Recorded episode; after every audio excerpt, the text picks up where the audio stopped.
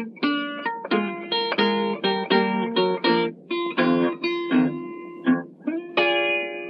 this morning, when you upon my door.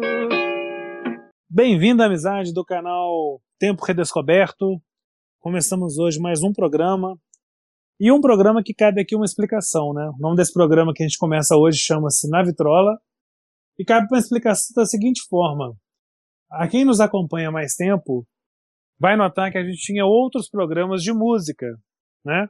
Muitas das vezes ou era o Ouve o Novo, ou era é, Inventário das Sombras, ou Entre a Dor e o Nada, ou até mesmo Discoteca Básica.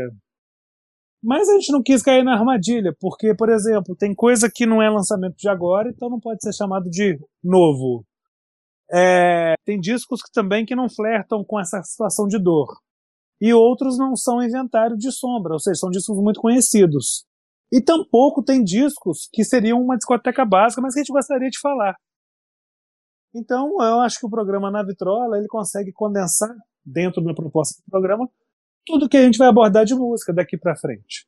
O nosso ouvinte vai reparar que o programa ele vai ter uma, uma tríade, né, que se repete. Vai ser sempre assim um filme, uma crítica e música, para vocês também se situarem, para não ficar uma coisa muito dispersa. E na crítica aí sim, a gente pode abrir para literatura, para pintura. Eu acho que cabe essa explicação como fechamento desse primeiro bloco desse ano, como terceiro programa. Mas, tirando essa extensão que ficou muito longe, vamos colocar a agulha na vitrola. Estamos aqui hoje para falar de um álbum de 2003 chamado Cosmotron, da banda mineira Skank. E agora, para eu pegar um fôlego, eu já convoco aqui o nosso amigo de podcast Fábio a dar suas primeiras impressões. Fala, William. Queridos ouvintes, também sejam bem-vindos a mais um episódio. E aí, William, hoje, né, para falar sobre esse belo disco de música brasileira, então voltamos aí ao bom e velho rock and roll brasileiro ou pop brasileiro ou alguma coisa entre os dois, né, já que a gente tem né, uma expressão já muito assentada né, do rock brasileiro e o Skank bebe dessa, dessa água, mas de muitas outras também, né? Tem muita coisa, eu acho, pra gente falar dessa banda, é, muita coisa pra gente falar desse disco, especificamente, e é um programa que eu tava aguardando, para ser sincero, é um disco que eu gosto bastante, e é um disco que eu acho que ele também referencia um momento importante da música brasileira, e, e talvez até com alguma algum sentimento meio triste, William, porque depois desse disco, acho que muita coisa fica para trás. Muita coisa fica para trás. E é curioso que seja um disco também nostálgico. Na sua sonoridade, no seu lirismo, na, na forma dele apresentar essas canções. Então tem muita coisa aí pra gente falar, pra gente é, compartilhar e conversar, né? Bater esse papo aí sobre esse Cosmotron. É uma coisa interessante e eu quero dar umas primeiras pinceladas aqui sobre esse álbum e sobre a banda, né? É engraçado, assim, eu tenho esse álbum. Eu vou até falar do álbum anterior a esse, do Cosmotron, que é o Maquinarama, porque é, é, eu acho assim, guardadas as proporções, e o ouvinte vai ter que me entender da maneira correta, para não parecer uma heresia, é, se a gente for comparar a evolução do Skank, uma evolução natural das bandas, né, de maneira bem sucinta desse universo pop, eu gostaria de pegar assim apenas um, um, um, um semelhante sem semelhante para fazer uma ponte. Então, assim, nos anos 90 o Skank seria como se fosse a primeira fase dos Beatles. E teríamos ali em Maquinarama o Robert Soul do Skank. E aqui no Cosmotron pode ser o Revolver, como pode ser o Peppers do Skank. Eu não estou comparando o Cosmotron ao Peppers, não é isso, ouvinte. Estou querendo dizer que a importância ou a evolução musical tem essa tendência. Então, assim, ou, ou o Maquinarama é o Robert Soul, ou ele é o Revolver, né? E o disco seguinte ou vai ser o Revolver ou vai ser o Peppers. Mas assim, eu, isso é muito mais para a banda do que para o ouvinte. Eu estou querendo dizer isso, né? O que eu acho até que é uma coisa natural na música brasileira. A gente pega algumas bandas é, dos anos 80, e eu me lembro aqui de, de três, né? É, o Paralamas, o Titãs e o, e o Ira. Eles fizeram essa evolução, né? O Titãs foi pro Black Blonde, ali. Quando eu falo evolução, é, é, é, é sair do lugar do, da zona de conforto, vamos falar assim ter propostas, né? Trazer propostas, mudar a sonoridade da banda. O Ira com psicoacústica, o Paralamas com Severino. Então, assim, eu acho que são bandas que têm essa, essa capacidade de olhar para trás e absorver aquilo que lhe fez bem e ao mesmo tempo negar alguma sonoridade também para sair do lugar comum ou dessa zona de conforto a, a, essa primeira fase do Skank que vai até o Maquinarama, o Maquinarama para mim já é um disco de ruptura, é, é, é um disco que está muito em naipe de metal e bateria eletrônica, né? Então, ou seja, são, são, são músicas dançantes com refrões onomat onomatopeicos, né, de, de sonoridades, assim, em que ele vocaliza ou verbaliza ali palavras ou, ou, ou, sons, né? Muito mais do que dizer frases para uma aproximação pop do ouvinte mesmo assim, naquele sentido de é, virar uns chicletes daquele refrão ali, como Garota Nacional, né? Como toda a fase do calango ali da, dos primeiros álbuns do Skank. Então eu estou fazendo essa introdução um pouco longa porque aqui no, no Cosmotron realmente ele vai abandonar bastante esses naipes de metal. Todo mundo já está cansado de falar que tem uma influência grande de Beatles, de Clube da Esquina, e tem mesmo, né? Tem uma proximidade que começa no disco anterior com o Loborges. Eu acho que o Loborges é fundamental ali para o Samuel Rosa e para a banda, para mudar todo o conceito de campo harmônico da banda ali, entender novos campos harmônicos, novas capacidades harmônicas, uma evolução natural mesmo, né? Mas a gente vai falar aqui de algumas músicas e no momento certo eu acho que a gente consegue contextualizar tudo aquilo que a gente está dizendo aqui de, de, de início, pelo menos o que eu queria dizer aqui. É, e eu só gostaria de, antes de voltar para você, Fábio, falar também que é um disco de parcerias, né? Então aí também nos aproxima do Clube da Esquina.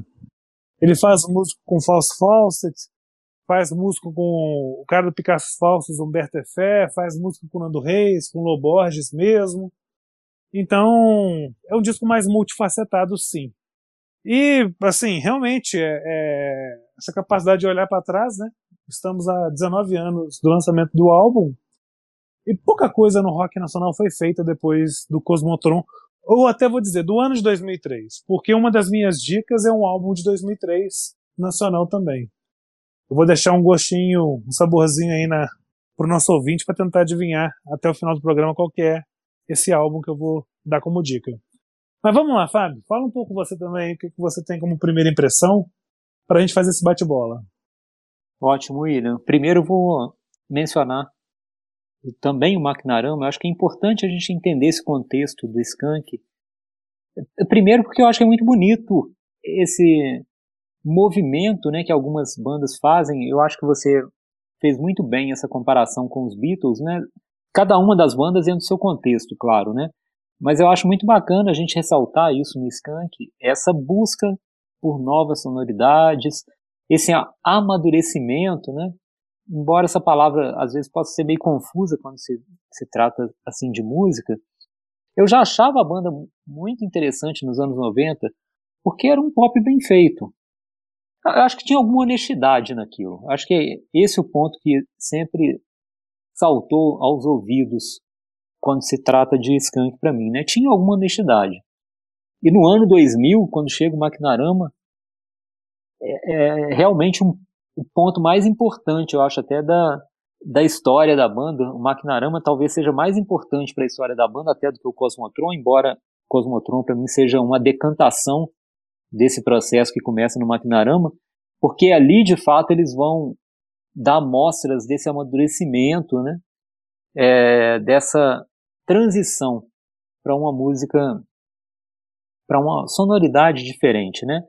Isso fica muito claro com o abandono dos metais, vai perceber isso claramente, né? O disco, os discos vão mais para o caminho da guitarra, do baixo, até dentro de uma formação e arranjos né, muito mais próximos do rock do que da exploração rítmica que a banda fazia antes, né? O ska, o reggae, é, coisas mais dançantes, né? Com bateria eletrônica, como você citou, né? Então, o Maquinarama é o ponto mesmo. Só que é importante a gente é, entender né, que, esse, que essa virada do Maquinarama é uma virada mais longa, né? É quando a gente vira aí um transatlântico, vamos dizer assim, né? Não é uma virada de um disco, né? E depois eles retornam, né? Eu acho que é um processo que eles pegaram e um caminho que eles tomaram e que não tinha mais volta. Então os outros discos também, acho que tem em alguma medida é, uma conse são consequência ainda dessa tomada de decisão do Maquinarama. E aí a gente chega no Cosmotron em 2003, é impressionante, né, William, pensar que esse disco já vai fazer 20 anos. É uma questão assim, é, para mim é louco ainda, porque o Skank quase que eu entendo como uma banda nova ainda, né? É sinal que a gente está ficando velho mesmo, né? E o Cosmotron já vai em 2000, 2023 ele já faz 20 anos. Então eu queria só, mesmo nesse momento, né, fazer pontuar essa questão aí com com o Maquinarama e encerrar fazendo uma complementação, né? Você mencionou os Paralamas, né? Eu vejo o Skank na linha direta aí do, do dos Paralamas. Acho que está no mesmo galho ali de música. E é curioso, né? Como quando a gente fala né, do rock dos anos 80, a gente fala muito né, de Cazuza e Legião. Acho que os Paralamas ficam num, quase que numa segunda prateleira, assim, né? E eu acho isso uma injustiça. E como foi importante também essa passagem do Skank, e aí não importa se, se eles gostam ou não do Paralamas, se há um reconhecimento explícito disso, né? Mas eu gosto de pensar que o Skank nos faz olhar para o Paralamas e para a influência dos Paralamas de uma forma diferente, sabe? Porque se a gente pensar no Skank como a banda mais bem sucedida dos anos 90, dentro do universo rock pop brasileiro, é curioso a gente notar como essa influência do Paralamas ela é mais forte talvez do que a gente possa imaginar, né? E para mim com muita justiça, sabe? Porque eu acho uma banda muito, muito, muito importante e, com ótimos discos. Então eu queria só também mencionar essa relação que eu vejo entre o Skank e o Paralamas. Claro, né, que tem a questão do meta, dos metais e tudo, do, do baile por vários ritmos. Eu acho que o Paralamas já fazia isso, embora os Paralamas iam talvez mais fundo no Brasil, assim, né, com relação aos ritmos brasileiros, nordestinos, principalmente. Mas tá aí, né? Esse vínculo tá aí e o Skank é uma belíssima forma da gente entender melhor o legado dos Paralamas.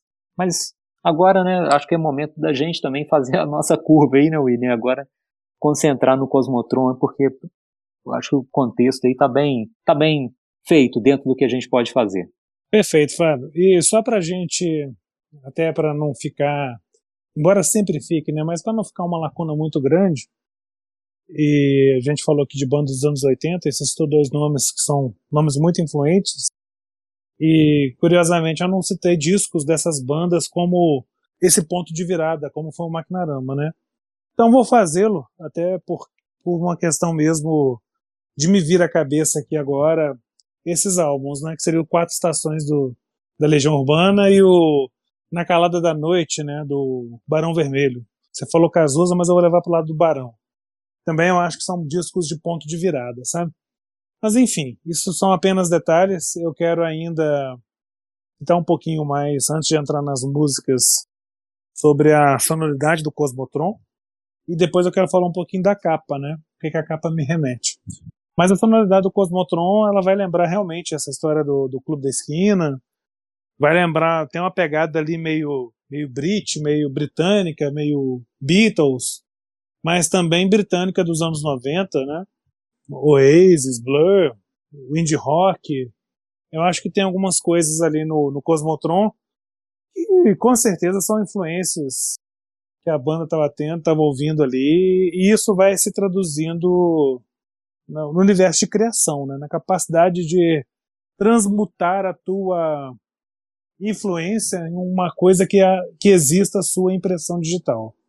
Então não é tão somente releitura, muito pelo contrário, é uma questão da influência de você tomar esses esses cálices e trazer para si a sua impressão digital, né? Adélia Prado fala que ela escreve enquanto um fluxo de religiosidade, mas a letra dela. Então, a gente pode pegar um campo bem parecido e falar que o Skank está navegando por rios de música pop do Clube da Esquina e do Britpop em especial, mas a música é deles. Não está nem no clube e nem no Britpop, está no Skank, né? Então, dito isto, é, eu gostaria de falar um pouquinho sobre a capa, Fábio. Eu quero citar a capa, o seguinte, é uma capa alaranjada, né? Tá os quatro componentes na capa. Eu, assim, não sei, pode parecer uma forçação de barra minha, mas essa capa me remete a duas bandas britânicas, mas não são os Beatles, nem Oasis, nem Blur, nem Blur. São bandas aí dos anos 60 e 70 e álbuns que eles gravaram ou clipes que sei, a, a, a disposição gráfica ali dos integrantes da banda me, me remetem ao Out of Our Heads do The Rolling Stones, né? Que também eu acho que é um disco de virada. Começa a virada, seria o Rubber Soul do, dos Stones. É, e o Aftermath talvez fosse o Revolver deles, vamos colocar assim. Mais especificamente ali ao Queen, né? Aquela coisa do Bohemian Rhapsody, né? Aqueles quatro personagens ali com facetas. Então eu, eu olho pro Cosmotron, algo intuitivamente me faz lembrar do Out of Heads e do Queen, e, e, enquanto capa, né? Enquanto música a gente já falou aqui das influências. William, a capa me remete também um pouco ao disco With the Beatles, que tem um tratamento estilizado dos quatro também, só que lá o, é uma composição em preto, né? Aqui tem o laranjado, mas me remete um pouco também à capa do If the Beatles. Parece que metade do rosto meio sombreado, né? Tem, tem um pouco disso também nessa capa. É, bom, só um, um pequeno acréscimo, assim, antes da gente falar das músicas, né? Eu acho muito interessante também nesse disco o conceito, né, cósmico, né, do espaço, sabe? Eu acho que isso está em várias músicas é, e para mim dá um sentido muito importante para o disco. Eu acho que engrandece o disco quando a gente vê uma unidade né, entre as músicas. Né? A gente até comentou isso em alguns programas. Né? Isso está se perdendo, né? Com a música hoje que se faz, né? Sem mais a preocupação do álbum, né? Com a música que se ouve por singles, né? lançados aí no YouTube na maioria das vezes, ou, ou em outras plataformas, isso tem perdido. Mas para a gente né, que gosta do disco, que gosta dessa concepção né, de se gravar um disco, é muito bacana quando a gente vê uma unidade, claro que sonora, essa unidade sonora existe nesse álbum, mas tem também essa unidade, eu não vou nem falar que é temática não, porque ela não está no campo da letra, não é um disco que a gente possa ir por esse caminho, né? Mas é um disco de atmosfera. Essa atmosfera cósmica permeia o disco, né? Tá presente sim, eventualmente em, nas letras, né? Óbvio que a gente vai encontrar ali, mas não é ali que ele se realiza, né? Ele se realiza nos arranjos, na forma de cantar as músicas, na escolha dos instrumentos e dos efeitos, né? São muitos efeitos de guitarra. Então isso também aproxima muito desse movimento do rock britânico, né, que dava muita ênfase às guitarras. Né, a gente pode pensar, né, maior, maior expoente desse movimento, pelo menos comercialmente, né, é o Oasis, que tem essa ênfase muito grande nas guitarras, né, e a gente vai sentir isso no disco. Só que ao mesmo tempo é um, um passeio também pelos anos 60, anos 70, na escolha dos efeitos. Né? Então tudo isso dá uma unidade para o álbum que, eu, que, eu, que eu acho importante aqui ressaltar, né? E é um álbum que mira para um além, né? Para algo que está maior aqui do que está além, maior não, tá? Para algo que está além do material. Né? Isso sem, sem cair em espiritualismo, não é essa questão não, né? Mas é uma busca por alguma coisa né? etérea, por alguma coisa, um reconhecimento né, da nossa existência como é, fazendo parte de algo que ultrapassa a Terra, né? Eu acho isso bonito, né? E como ao mesmo tempo vai parecer contraditório o que eu estou dizendo, mas não, né? Esse reconhecimento se dá quando eles olham para as coisas que a gente vive aqui, né? Como em tudo que a gente vive aqui ou em várias coisas que a gente vive há um sinal de que fazemos parte do cosmos, né? E aí lembra, nos lembra até dos antigos gregos, né? Dessa coisa do cosmos como unidade, né? Como aquilo que nos unifica, aquilo que unifica a existência de todos, né? Então, eu, acho isso muito bonito, assim, no disco, sabe? Entender, é, perceber essa unidade do disco. Como seria, é claro que é óbvio, né? Até pelo título, né? Esse Cosmotron, como isso permeia e vai servir ali de elo para as músicas. Maravilha, Fábio. Concordo contigo enxergo também essa, essa dimensão maior, vamos falar assim. É, e maior que eu falo é uma dimensão espiritual maior. É, não é nem o campo do sagrado, não, é o campo da plenitude espiritual mesmo. Então, estou muito de acordo contigo. Mas vamos lá. Vamos para as músicas, Fábio? E eu gostaria que você começasse assim, puxando ou dizendo aí o que, que você traz de destaque inicial aí do álbum Cosmotron que você gostaria de começar nosso bate-papo sobre as canções do álbum? Bom, eu vou começar pelo que talvez seja mais óbvio. Acho que não é o mais óbvio, não, que esse disco tem um grande hit. Não vou falar agora, né? Mas assim, não é o mais óbvio, mas para mim é uma das músicas mais bonitas dos últimos das últimas décadas, assim. É, talvez esteja exagerando pelo calor do momento, mas como eu estou ouvindo muito também o disco, estava ouvindo muito disco para esse programa, é, eu me dou esse direito, William, de estar no calor do momento aqui. É que é a faixa Dois Rios, que é uma composição do Samuel Rosa com o Loborges e com letra do Nando Reis. Então, né, são três mestres assim nessa composição, né, sobretudo né, o Loborges e o Nando Reis, né, são reconhecidamente grandes compositores, né?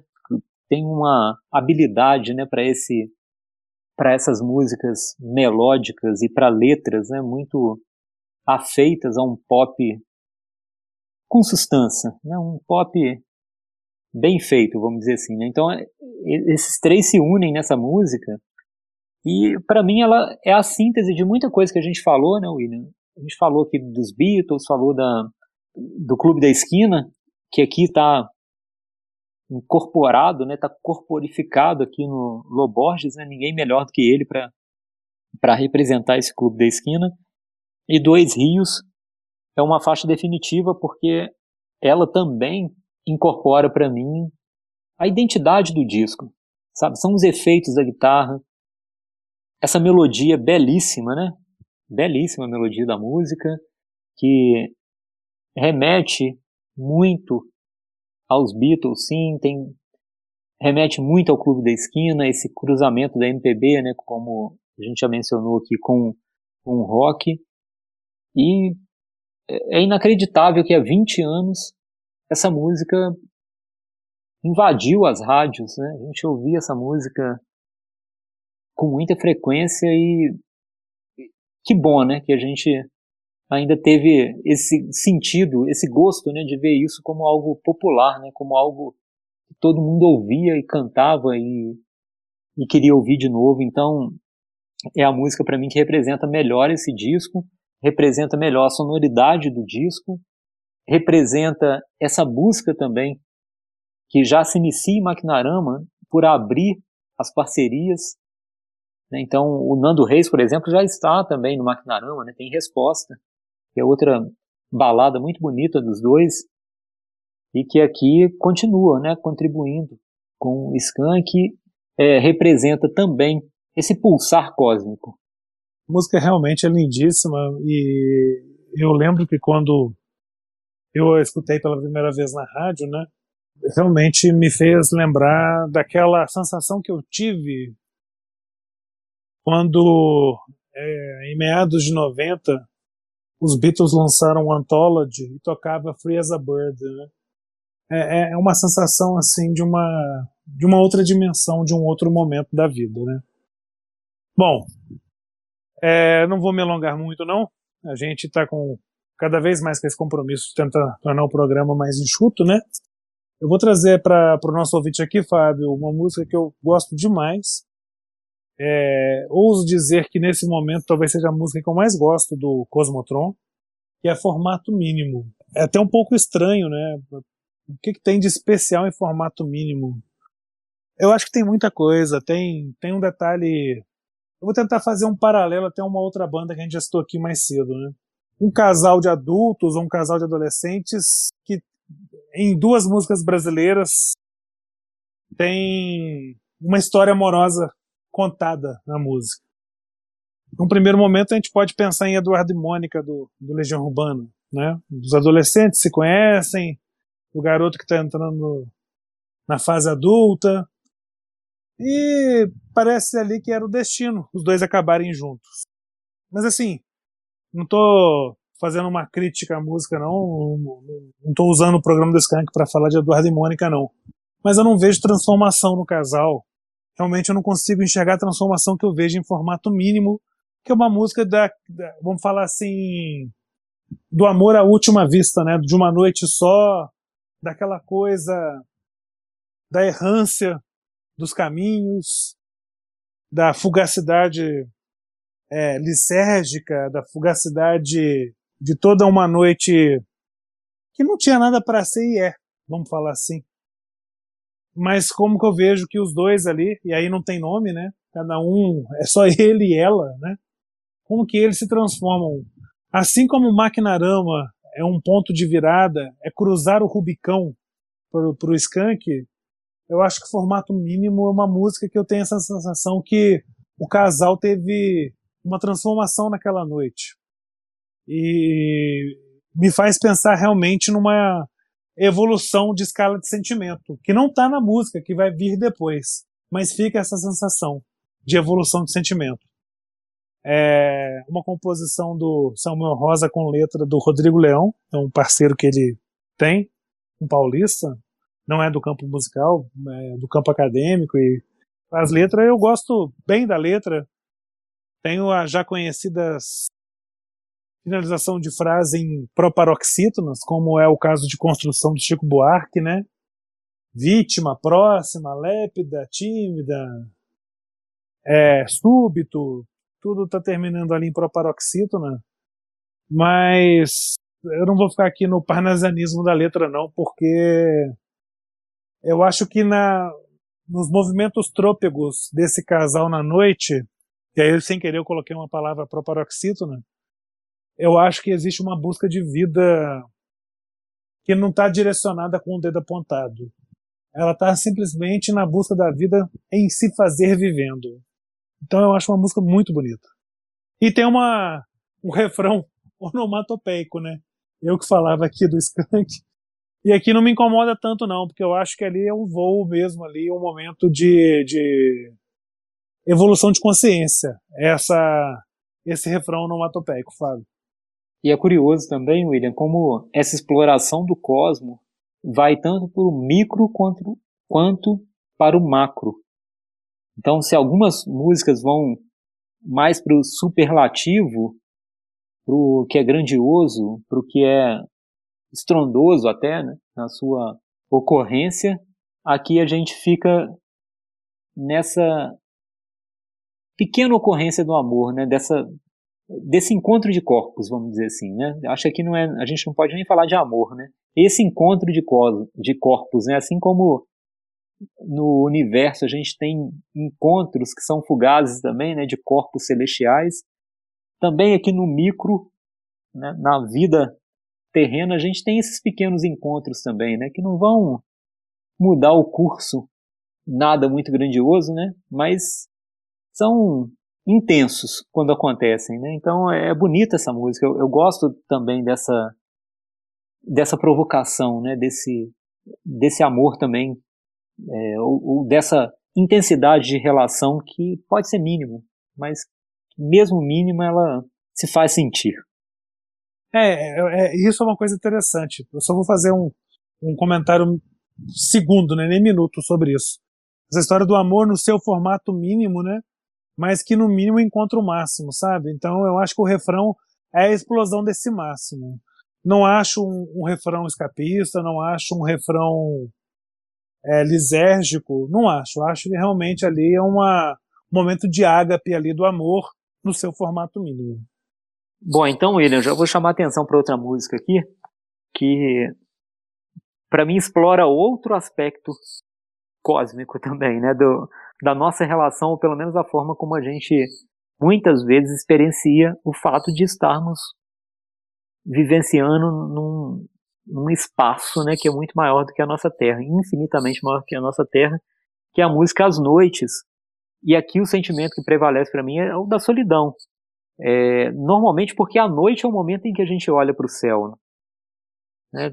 A noite é o momento da gente contemplar, que a gente pode contemplar o céu, pode ver né, a, sua, a sua infinitude, do seu, a infinitude do seu povoamento né, de corpos celestes, como eu falei aqui anteriormente.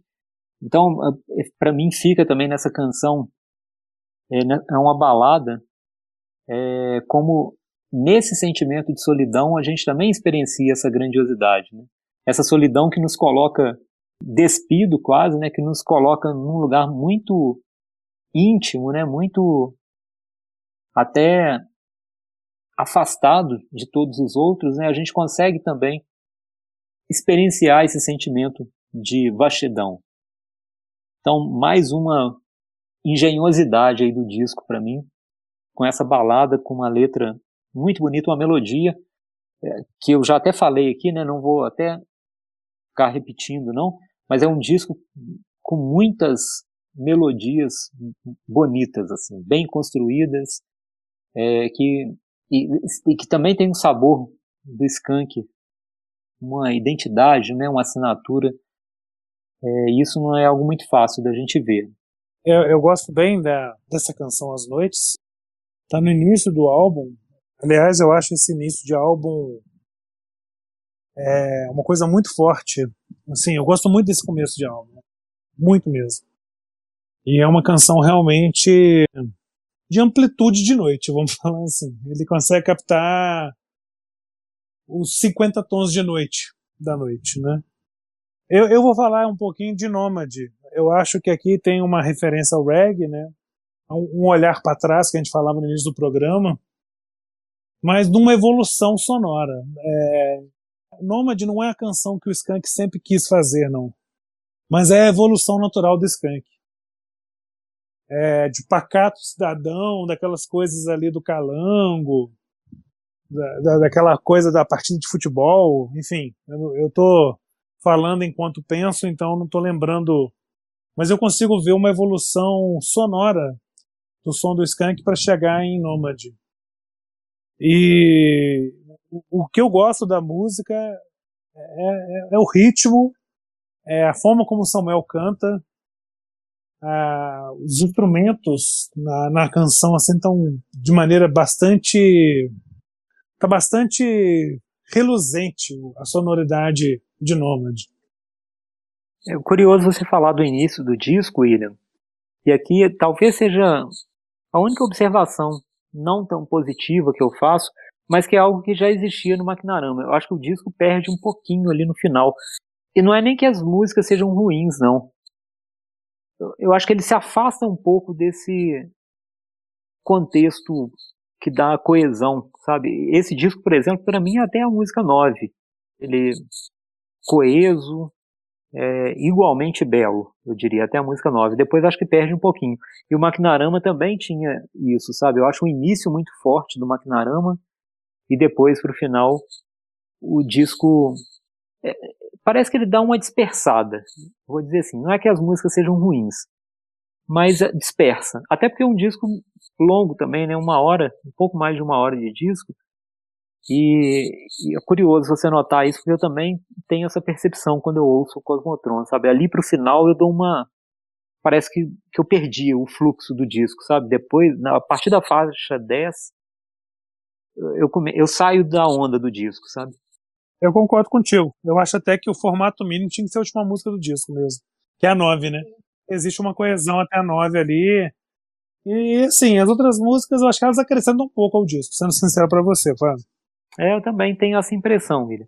Eu sei que às vezes para fazer o disco, né, não é muito simples. Às vezes você tem parceria que você quer manter ali por uma questão até de parceria, né, de, é, de amizade, né. Então você acaba querendo manter. Mas se fosse até um, a música 9, o disco seria irretocável. Exato.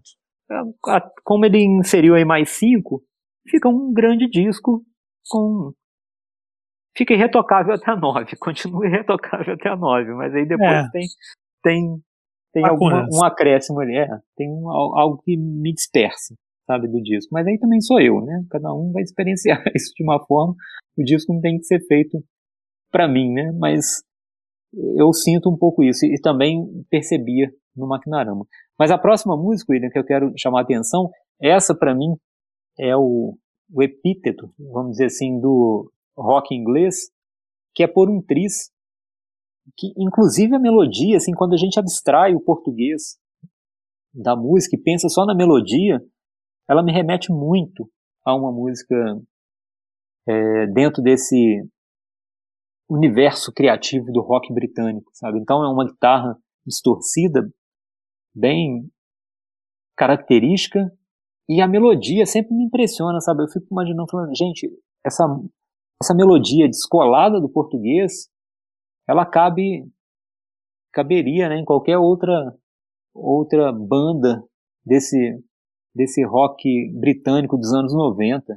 Eu tenho isso muito claro, né? Então, é uma flor oferecida ao, ao seu tempo também. Eu vejo essa música é, nesse sentido, sabe? Aqui é o Skank dialogando com seu tempo, dialogando com algo que provavelmente eles estavam ouvindo, vivendo, compartilhando, né? São contemporâneos e é um, um gesto ali de estender a mão.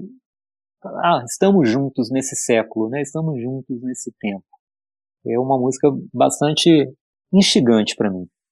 É, inclusive por um triz também é parceria Samuel Rosa e Rodrigo Leão, mais uma, né? Gosto bastante também. E é bom a gente, é, você falar sobre por um triz, né? E isso te remeter a esse universo do Britpop, do rock britânico, porque eu concordo contigo que ela tem, mas aqui, aqui já me pega de assalto de início a Supernova, sabe? Eu acho que ali tem. E não é por causa de champanhe Supernova do Oasis, não, não é nada disso não. Mas eu acho que ali tem essa sonoridade Britpop dos anos 90, de Blur, de Oasis, né?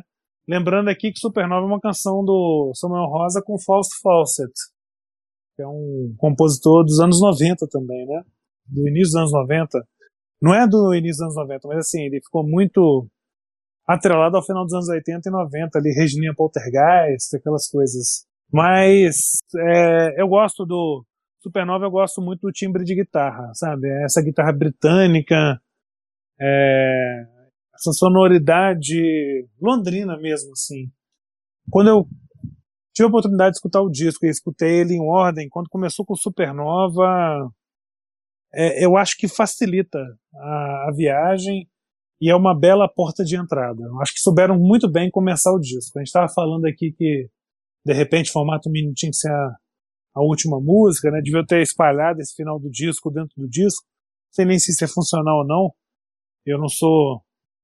Ainda não fiz análise, também não sou a pessoa mais indicada para fazer isso.